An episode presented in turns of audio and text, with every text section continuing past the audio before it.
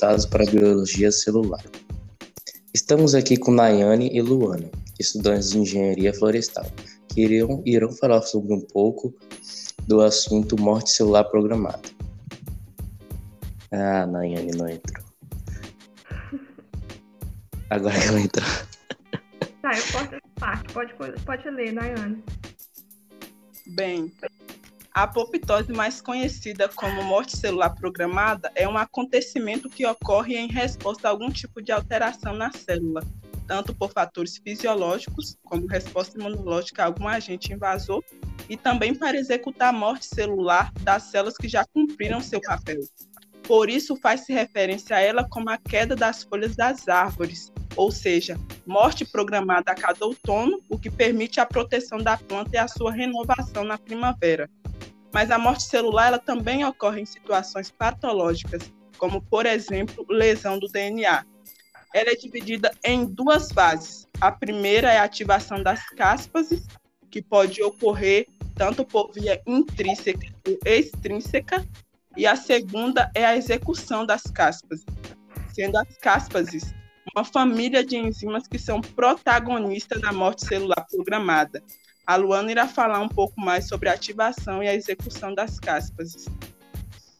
Ei, pessoal, então, sobre a ativação das caspas, a via intrínseca. No interior da mitocôndria existem algumas moléculas conhecidas como proapoptóticas, pois são elas que ativam as caspases e desencadeiam a morte celular programada. Uma dessas moléculas é o citocromo C, que fica localizado no interior das mitocôndrias e quando, e quando esse citocromo C chega ao citoplasma, ele ativa as caspases, iniciando assim a apoptose. Porém, temos também as moléculas antiapoptóticas, que estão presentes no citoplasma e na membrana das mitocôndrias, e são responsáveis por impedir a entrada das moléculas proapoptóticas ao citoplasma, assim impedindo que ocorra apoptose. Essas moléculas antiapoptóticas agem para impedir a morte celular e quando, quando não são necessárias. Quanto a, quanto a uma célula precisa fazer uma apoptose, são ativados uma espécie de sensores, conhecidos como BIM, BID e BED.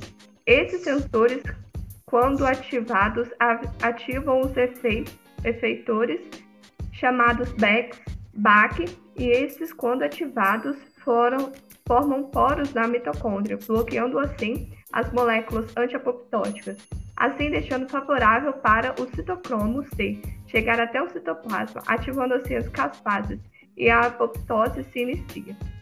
Já a via extrínseca, essa forma de ativação é mais simples do que a por via intrínseca. Algumas células, como os linfócitos, possuem na sua membrana os chamados receptores de, mo de morte, e quando alguma substância decorrente de alguma lesão se conectar com esses receptores, sinais químicos serão enviados para a célula, ativando assim as caspases, dando início à apoptose. E a relação da morte celular programada com o câncer, Nayane? Bom, a maioria dos cânceres surgem quando uma célula adquire uma série de mutações, que são alterações no DNA, fazendo com que elas se dividam rapidamente, escapando os controles internos e externos é, da divisão, e evitando assim a morte celular programada, o que ocorre nas células normal. Sendo assim, elas ficam livres para se multiplicar rapidamente de uma forma desordenada, causando tumores que se tornam uma ameaça ao organismo. Uma célula normal, ela passa por apenas apenas 40 a 60 rodadas da celular, antes de perder a capacidade de se dividir e finalmente morrer. As células cancerígenas elas podem se dividir muito mais, em grande parte, porque elas expressam a enzima chamada telomerase, que reverte o desgaste das extremidades do cromossomo, que normalmente acontece durante a cada divisão.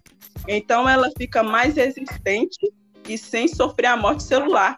Por isso, muitos pesquisadores do mundo inteiro pesquisam por substâncias que induzem a morte celular nessas células.